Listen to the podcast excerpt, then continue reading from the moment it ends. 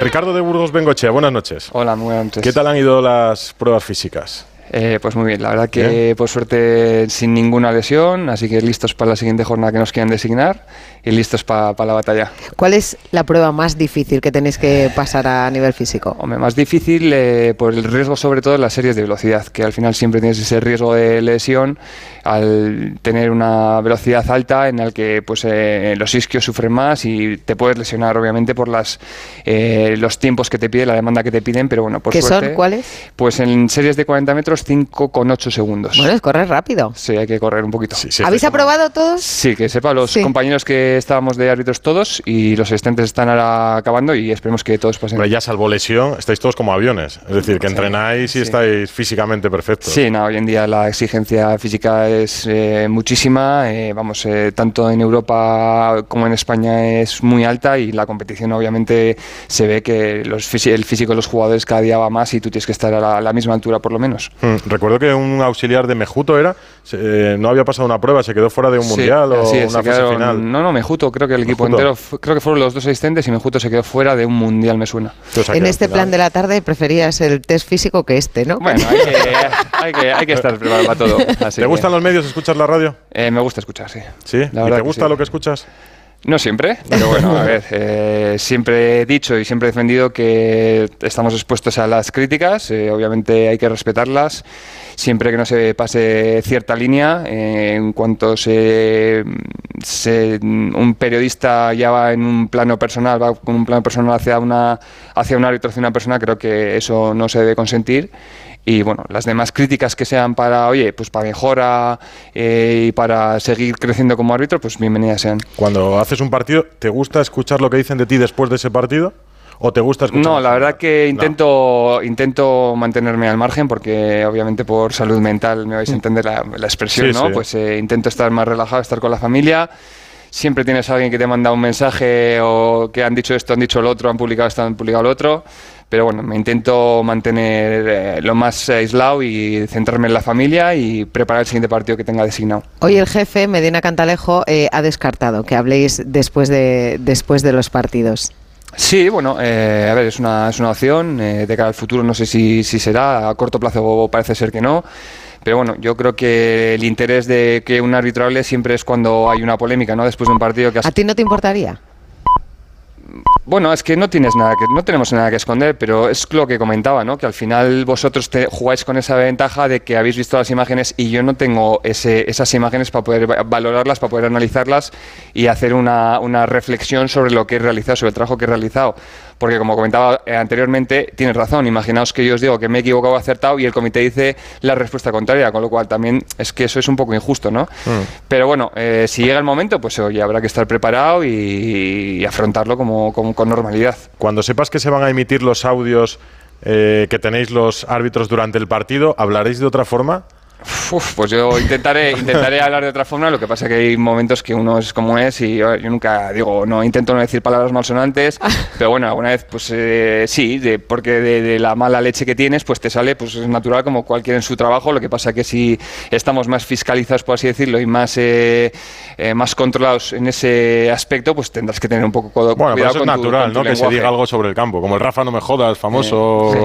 Pero a mí, por ejemplo, mi madre me riñe si, dice- si digo otra cosa en la radio. Sí, no, no, no hay que decirlo, no hay que decirlo. Os controlaréis. Sí.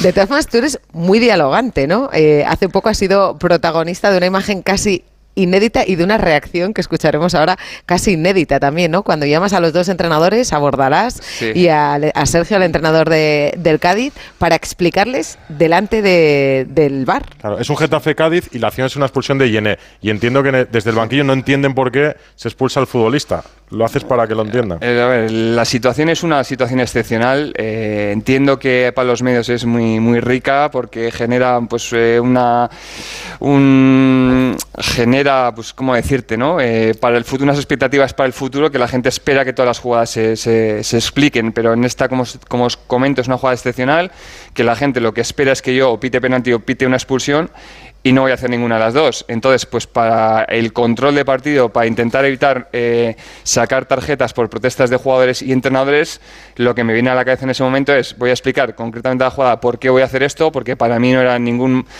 mm, en ningún caso motivo de expulsión, porque me parece un lance del juego, una acción temeraria, simplemente. Y claro, la gente va, va, a entender que me han llamado por una amarilla y yo lo que no quería entender es que no se hemos saltado el, protocolo. No, no, mi compañero cree que es roja y yo les digo y eh, para mí no es, no es roja, es simplemente amarilla. Entonces, eh, si la explico y salgo al terreno de juego y, renuevo el partido con córner y expulso a Yene por doble amarilla, y los entrenadores me la, aceptan, los jugadores, si ven a sus entrenadores que han entendido la explicación y no me, no me, no me realizan ningún gesto de, desaprobación eh, o de disconformidad, eh, ellos lo van a transmitir a los jugadores. Con lo cual, el resultado final yo creo que fue positivo. Es cierto que es una jugada inusual, es cierto que es una jugada excepcional, pero que la gente no espere que cada vez que vayamos a un monitor expliquemos la jugada. Yo lo entiendo, porque la jugada es excepcional y creo que mereció una explicación. Mira, Bordalás, que es el perjudicado en esa jugada, pues está bien que Sergio diga, de Burgos hizo bien en explicárnoslo. Al final expulsan a un jugador del equipo contrario, pero Bordalás ese día dijo esto. Bueno, nos ha explicado la acción, nos ha explicado la jugada, que, bueno, como no estaba el balón en juego, que tenía que que expulsarle porque era tarjeta amarilla como llevaba una, pero que no, no era penalti. No lo ha explicado. Eh, la verdad que muy bien, ¿no? De Burgos, porque no, se ha aclarado pues cualquier duda, ¿no? Y, bueno, pues eh, salíamos perjudicados en esa acción, pero, pero bueno, sin ningún tipo de polémica, la verdad que ha estado francamente bien.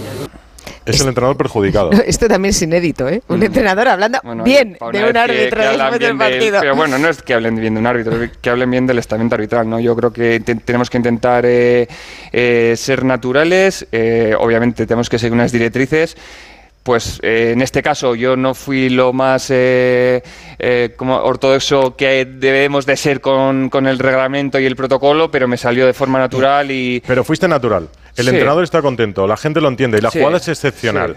Entonces, ¿por qué el reproche público de, Medina, por ejemplo, de, tu jefe o de otros compañeros? Bueno, pues porque... ¿Te duele? no, no, porque también debo, de aprender de estas situaciones. quizá tengo que tener la cabeza más fría y no, no dejarme mirar por esos impulsos y seguir unas directrices que están marcadas, ¿no?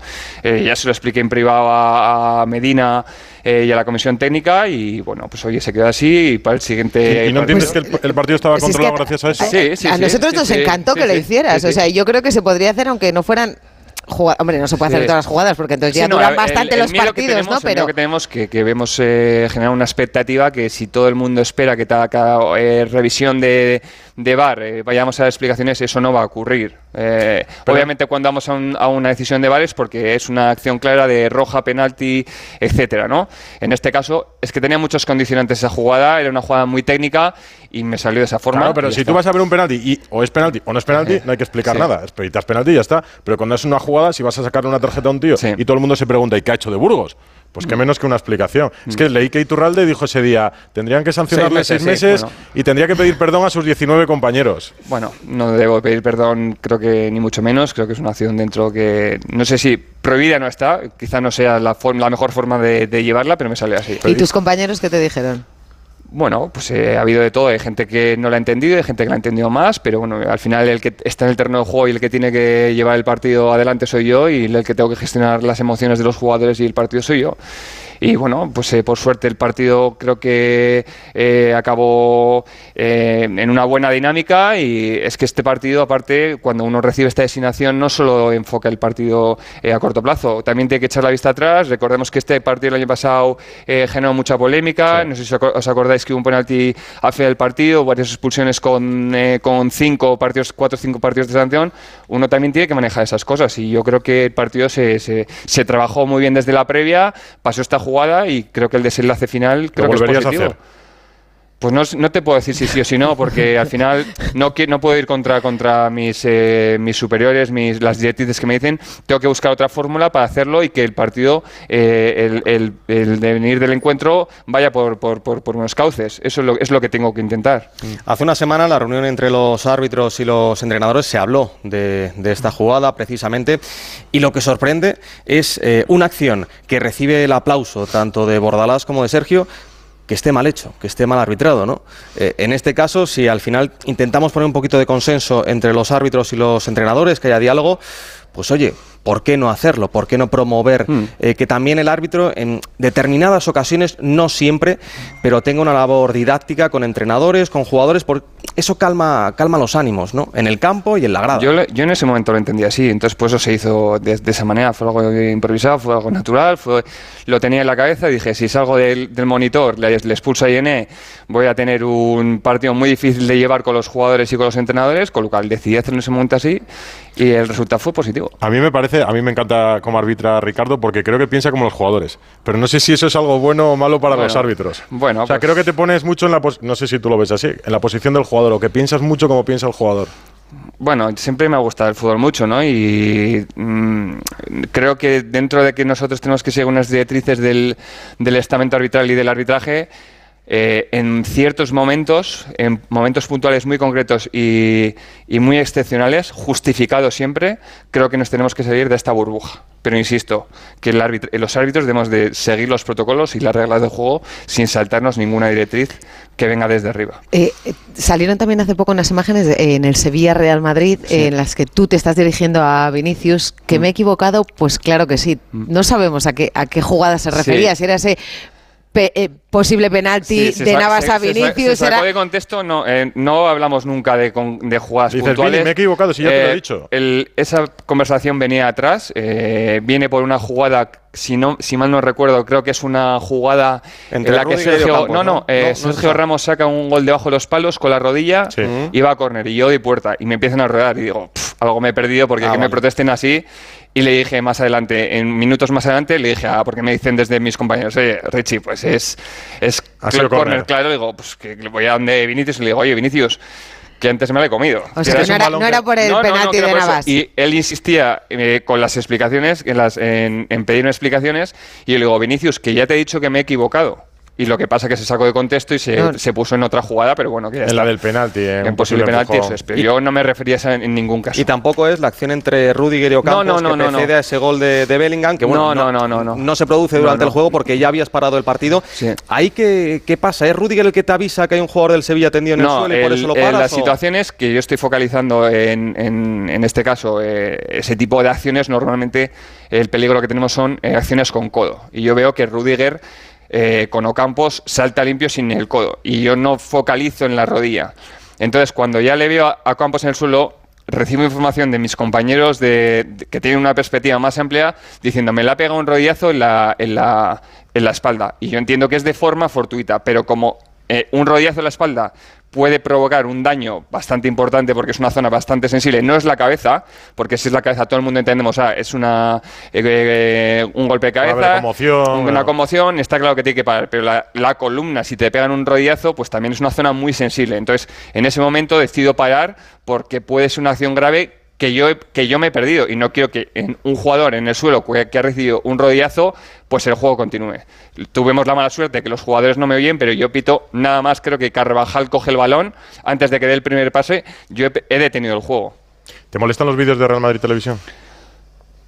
Eh, pues eh, la verdad que no los. Eh, antes del partido ya me enviaron varios, varios enlaces con, con el este, no los he abierto.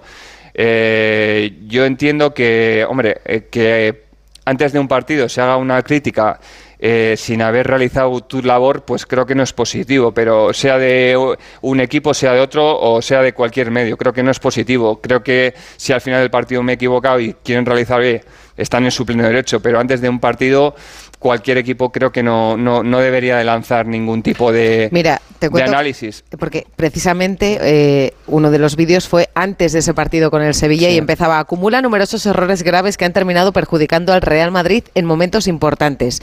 En el campo o en el bar, las decisiones de De Burgos siempre caen en la misma dirección. Este es el, arranque. Se, hace uno por semana, ¿eh? Lo, el pues, tuyo eh, solo. su opinión y ya está. O sea, ¿no, ¿no, los ves? No, no, no los veo, no los veo porque... Pero la gente te los manda. Sí, porque al final, obviamente, la gente que te quiere eh, también sufre, les molesta y, no quieren, pues eso, que, que, a ti te afecte. Pero bueno, si yo me intento mantener aislado y, la gente te los, te los sigue enviando, pues obviamente no te puedes aislar del todo. Pero intento llegar a los partidos con la cabeza lo más limpia posible, que no me condicione ningún tipo de vídeo, ningún tipo de reportaje, ningún tipo de artículo, porque yo creo que tengo que ser imparcial 100% y ir como siempre a cualquier partido, ¿no? Dar lo mejor de mí y luego obviamente tengo que entender que dentro de mi profesión pues voy a cometer errores y tengo que trabajar por minimizar esos errores y ya está. Una de las que más te recordarán será aquel partido Barça-Real Madrid, Madrid ganaba 1-3 me parece y expulsas a Cristiano por una segunda amarilla, entiendes que por una simulación en, un posible penalti. Eh, y, aquello ya marca tu trayectoria, casi tu relación con el Real Madrid. Eh, ¿Vista la jugada años después, crees que Sí, pero esa fue, la que, esa fue la que terminó con el empujón, ¿no? Que te dio un leve empujón, ¿no? Y que luego le pusieron cinco partidos de sanción a Cristiano. ¿Crees que lo pudiste arbitrar de otra manera o no? Sí, por supuesto. Yo creo que pues igual quizá me cogió en, en un momento que no estaba tan formado, que no tenía tanto, tanta experiencia y a día de hoy, si te soy sincero, sí creo que sí que hubiese cambiado cosas de ese partido. No lo hubiera sacado amarilla. Eh, decirte ahora eso, eh, claro, analizando fríamente no me gusta entrar en jugadas, pero te insisto que de ese partido hubiese cambiado varias cosas. ¿Y crees que ahora eres mejor árbitro? Eh, espero que sí, espero que después de ya no esta es la novena temporada que haya mejora en, aspectos. Creo que me quedan muchas cosas por mejorar, eh, tengo creo que margen de mejora y, y por supuesto desde la humildad seguir trabajando, sabiendo que van a venir momentos muy duros eh, cuando cometas errores, pero hay que levantarse y con la cabeza mm, siempre mirando hacia el frente y arriba, no, no arrepentirte de nada y con humildad seguir trabajando. No sé si ese Valencia-Real Madrid de los insultos racistas a Vinicius ha sido para ti el partido más complicado o uno de los más complicados? Bueno, puede ser, o lo comparo también con el derby sevillano del, del palo que tuvimos. Ah. Eh, son de situaciones muy, muy difíciles. Entiendo la postura del jugador. Eh, a mí no me hubiese gustado que hubiese pasado. Yo lo que hice es aplicar el protocolo que había, eh, intentar convencer a, a, Vinicius que no podíamos darles cancha a esa gente que no se merece y que confiase en mí porque el protocolo está para aplicarlo y yo lo apliqué llegué hasta donde llegué porque se hizo de los tres pasos hicimos el primero, el segundo no se llegó a cumplir. Y bueno, eh, yo hice lo mejor que, pude y aplicando siempre los protocolos y procedimientos que tenemos para este tipo de acciones, tanto con los tipos de lanzamientos como eh, acciones de, racismo. Perdona que te pregunte por una jugada concreta, pero en ese partido eh, acabas expulsando a, Vinicius. Y además por una acción que tú no ves bien, porque desde el bar, si no me equivoco estaba Iglesias Villanueva, no te enseñan la acción al completo. Eh, eso al final a ti te condiciona, porque seguramente si tú ves la acción al completo, igual expulsas, igual no le expulsas, igual expulsas a dos jugadores. ¿Te dolió mm, tratándose de un compañero que, un error para mí tan grave eh, luego te, pusiera a ti en el, en el foco? Bueno, a ver, eh, cuando recibes una designación como árbitro principal y tú estás trabajando como VAR, el árbitro principal obviamente es el, el responsable de ese equipo arbitral no sé si es difícil que entendáis la dificultad del bar, porque la gente se cree que estamos delante de un monitor y es muy sencillo tomar decisiones, eh, y en el bar se te pueden escapar cosas. Eh, yo no he hecho en cara a nadie nada, a, ningún compañero nunca nada. Entiendo que siempre hay buena fe por parte de todo el mundo, la dificultad que, resulta estar detrás de un monitor. Y si yo tengo que llevarme conmigo las críticas por ese partido, por esa acción, pues oye, eh, lo aceptaré, y ya está. Pero yo no voy a echar en cara a ningún compañero mío de que me haya tenido que poner o me ha dejado de poner una acción. Eh, ¿Con más minutos de imagen la decisión sería diferente? Seguramente.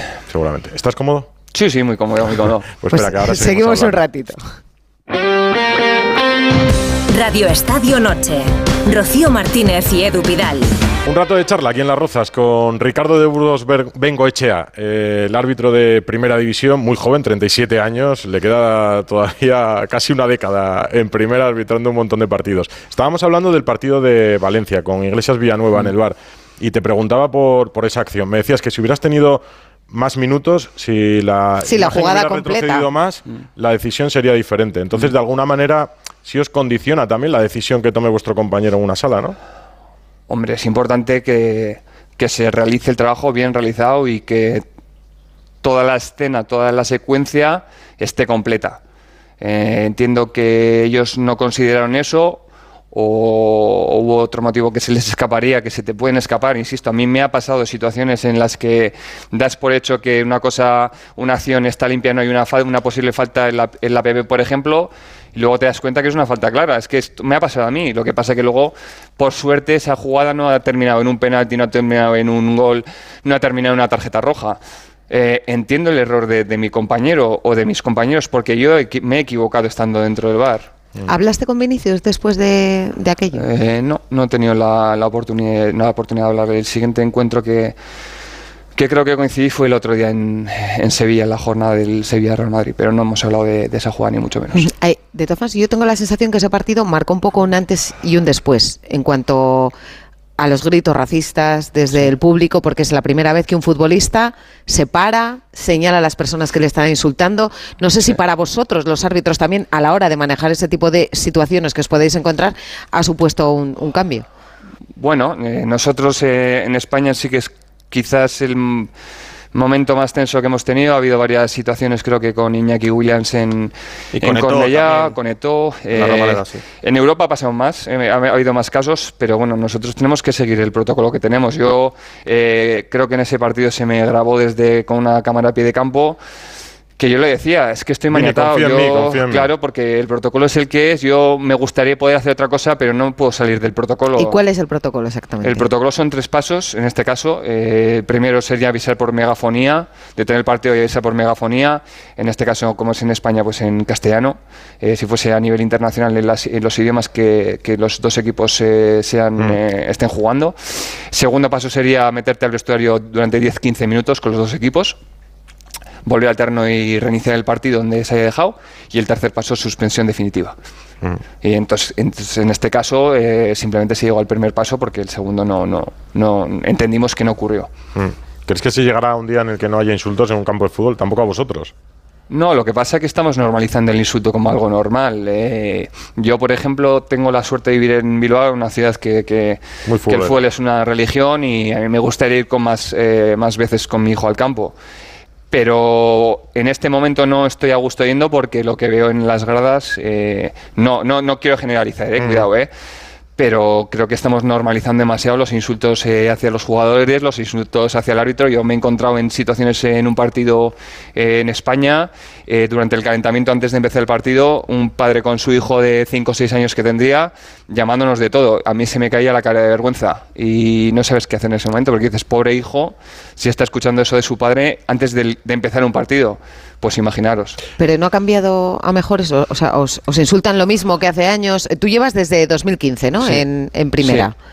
A ver, el tema es que eh, cuando estás con el partido comenzado es muy complicado si no gritan al unísono todos algo contra ti, obviamente. Pero cuando estás calentando. Que cuando, claro, cuando estás calentando la gente está entrando al estadio, es que las gradas están prácticamente vacías. Y si un, un, un energúmeno, por, la, por llamarlo de alguna manera, se dirige hacia ti con esos términos, pues te impacta porque dices, ¿qué he hecho para vencer esto si todavía no empieza el partido? Como para ser padre no hay que sacar carné, pues lo puede pues, ser cualquiera. A veces sí, pero bueno. Hombre, igual ahora eh, oís la, la, palabra, el nombre de Negreira.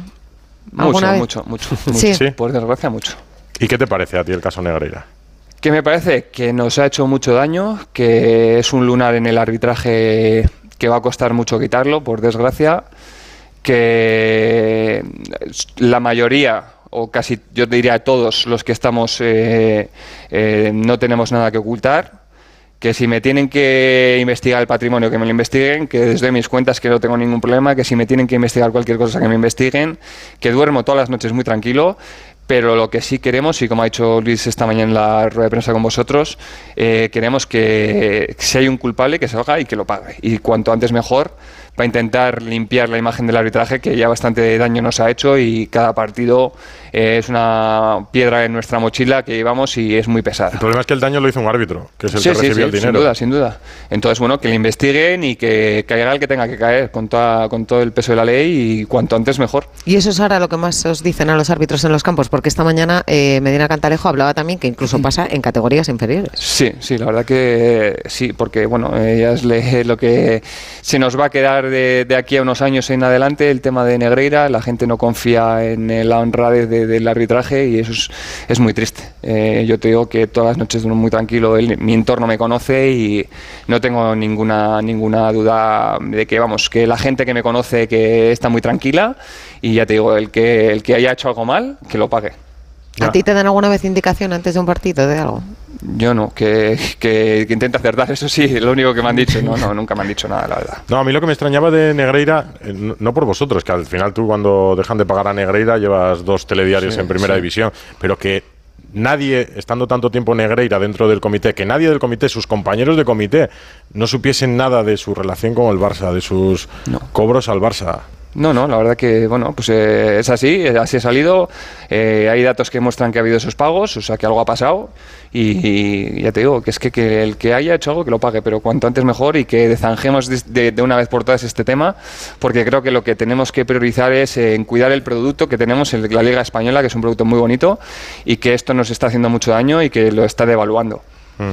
hace poco dijo Mateu eh, algo de que antes de un clásico le llamaban y le decían, oye, un clásico es algo diferente, que yo lo, lo entendí también como algo natural. Pues un, un, clásico es diferente para nosotros como periodistas, para los espectadores, entiendo que también para los árbitros. Sí, sí, por supuesto. Pero como que se malinterpretó a la hora de decir, no, no se da una indicación especial para arbitrar un clásico. No, a ver, cuando recibes una designación de este calibre, eh, bueno, pues eh, no este partido, cuando el año pasado yo he tenido la suerte o la responsabilidad de arbitrar partidos en los que dos equipos están jugando el descenso, que quizás es más importante que un clásico. Mm, si, a ver si eh, me, quiero explicar. Es decir, para un equipo bajar a segunda división, eh, igual no vuelve a subir. Para el Barça, el Madrid, un clásico, pues vale, hoy no ganan, pero quizás el siguiente clásico lo ganan. Entonces, cuando recibes un partido de este calibre, tanto por arriba como por abajo, pues tienes una responsabilidad muy importante, porque hay muchos eh, millones de personas, o muchas personas, o miles de personas, o muchos aficionados de una ciudad que están pendientes de ese partido. Y tienes que, los,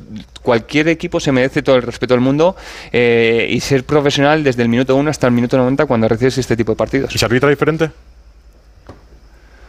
Eh, se arbitra diferente. Eh, tienes, yo creo que cierta eh, responsabilidad. Eh, a mí me resulta más difícil los partidos de abajo por la responsabilidad de lo que te comentaba, ¿no? que un equipo pueda extender porque yo me haya equivocado en un penalti, en una decisión importante. Eh, yo voy, me vais a perdonar la expresión con el culo prieto porque es verdad, vas muy tensionado y sabes que ese, esa decisión puede tener un impacto muy negativo en una ciudad entera o en un club. Mm.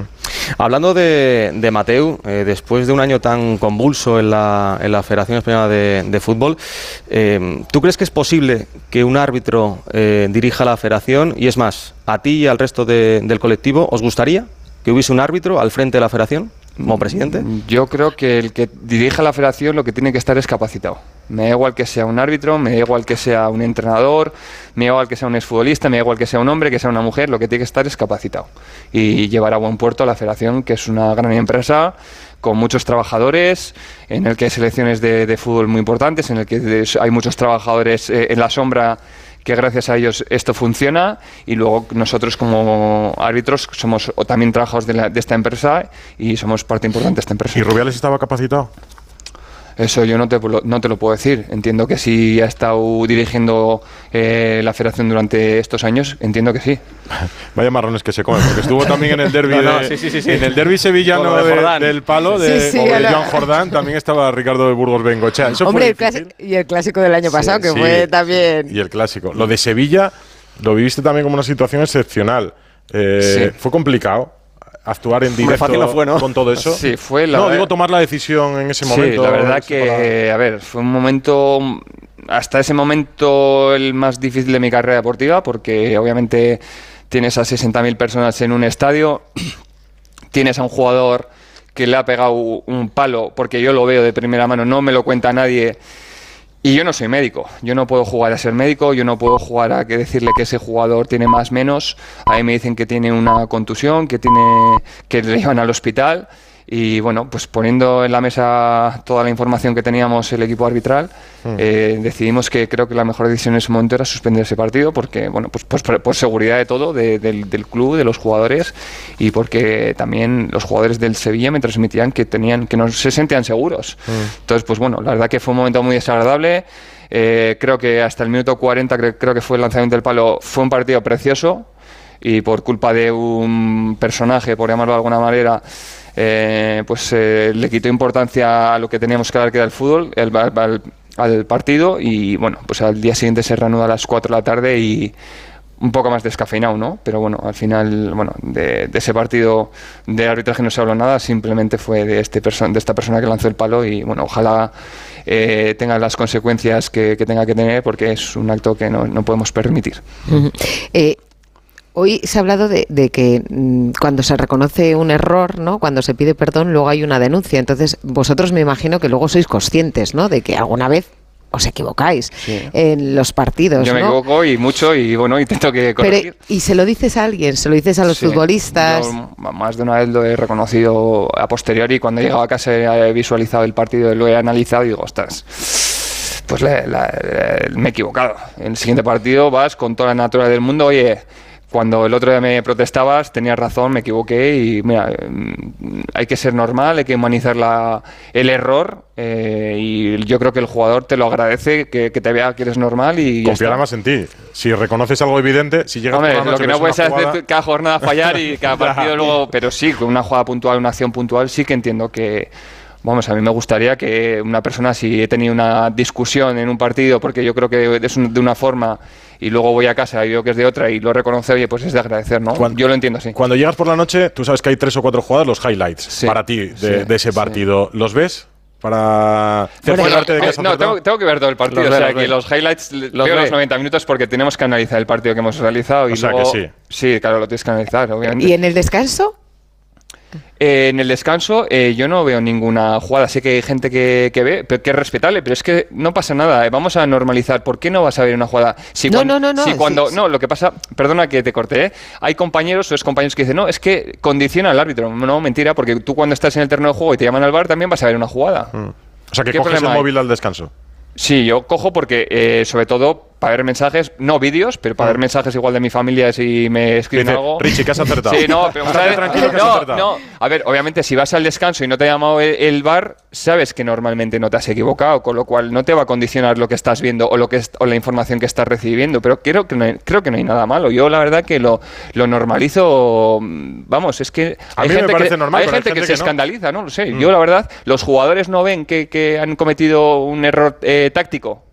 En defender una jugada o en atacar una jugada. Pues, pues, nosotros también. Yo si, si, si me he equivocado en un posicionamiento porque un equipo está basculando a un sitio, yo no estoy leyendo esa jugada o me están sacando los eh, corners, a los faltas eh, al primer palo, y yo estoy en el segundo palo, ¿qué voy a cometer el mismo error y no corregir mi posicionamiento?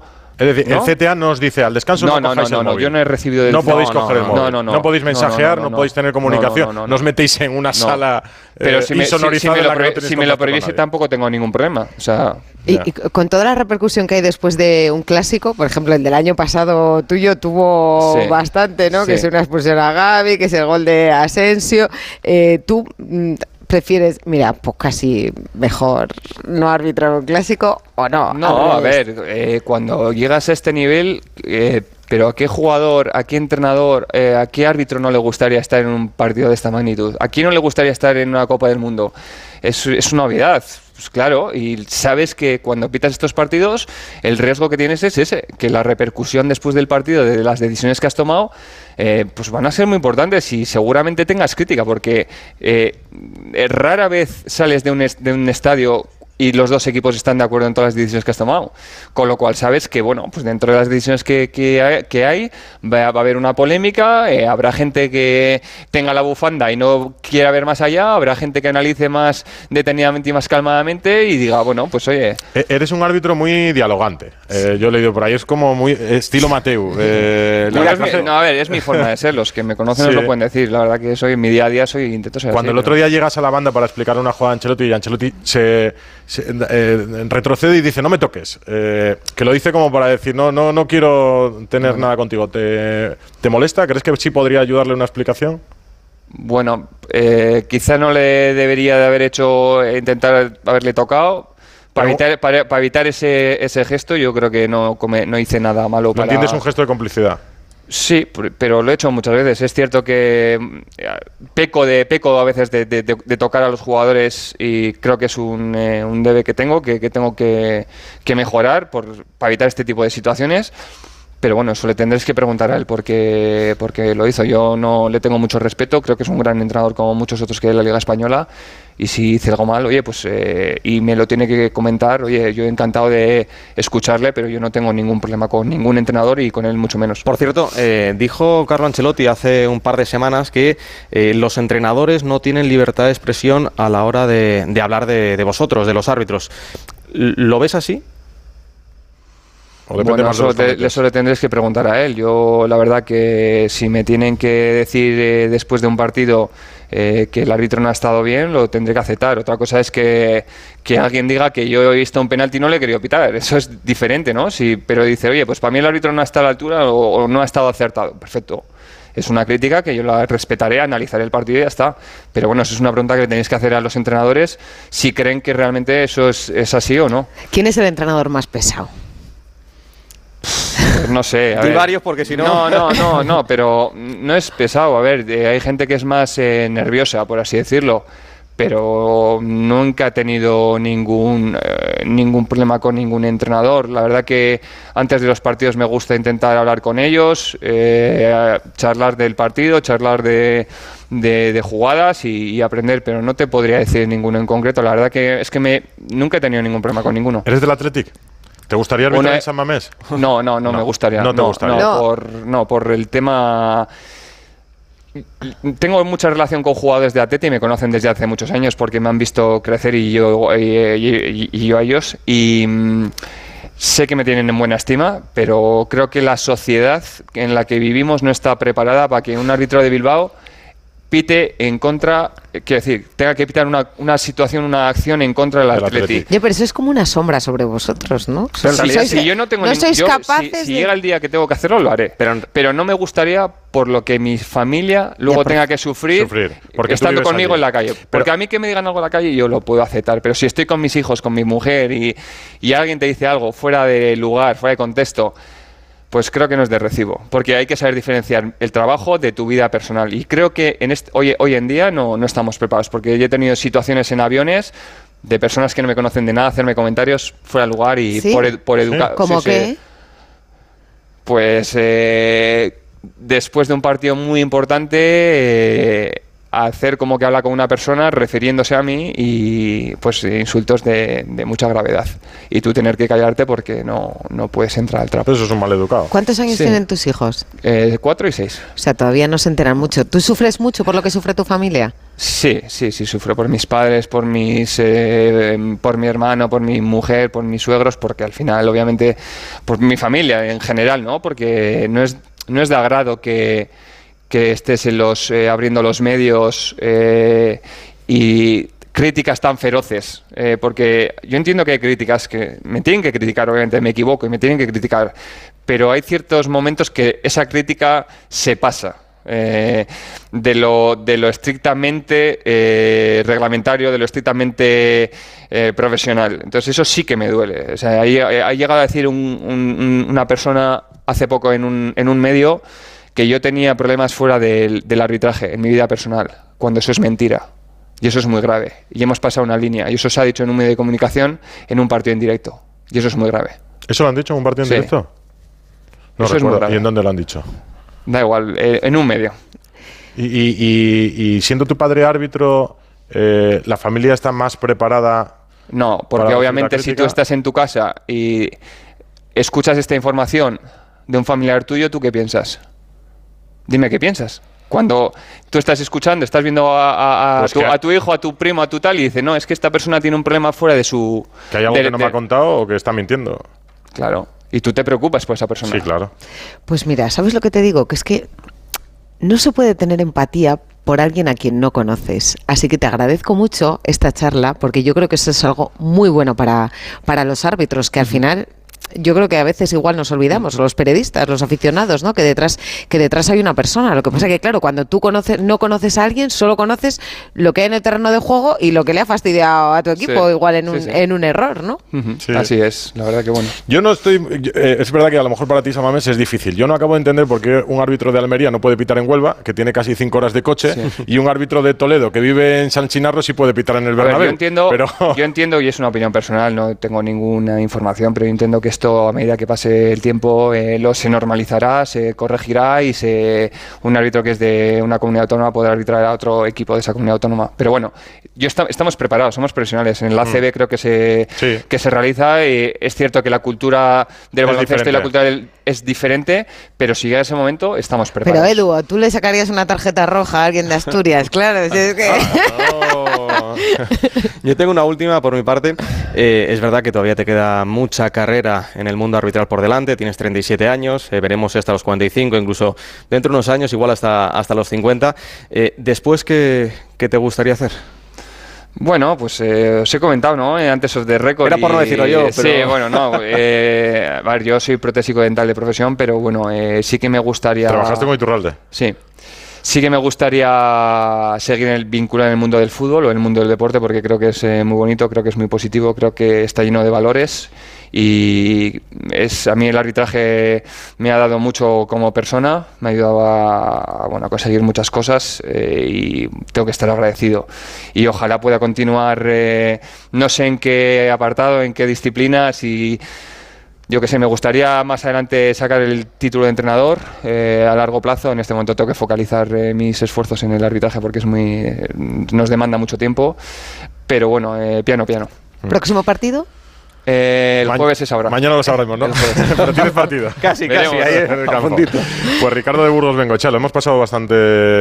Hemos estado muy cómodos y lo hemos pasado muy bien. Muchísimas gracias a vosotros. Bueno, hemos, hemos, entendido, ¿no? Entiendes, entiendes muchas cosas. Sí, es que tenéis que hablar más.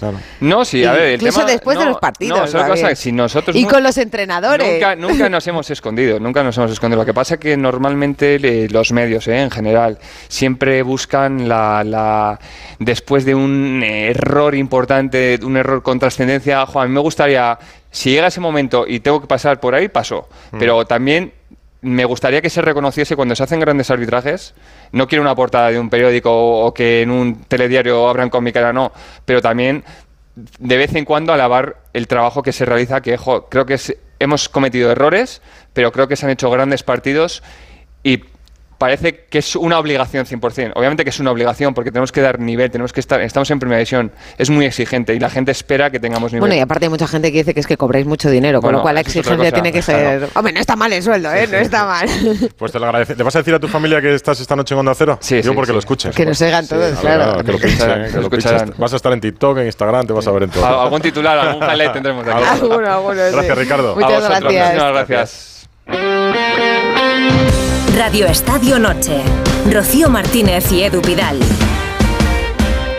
¿Qué música?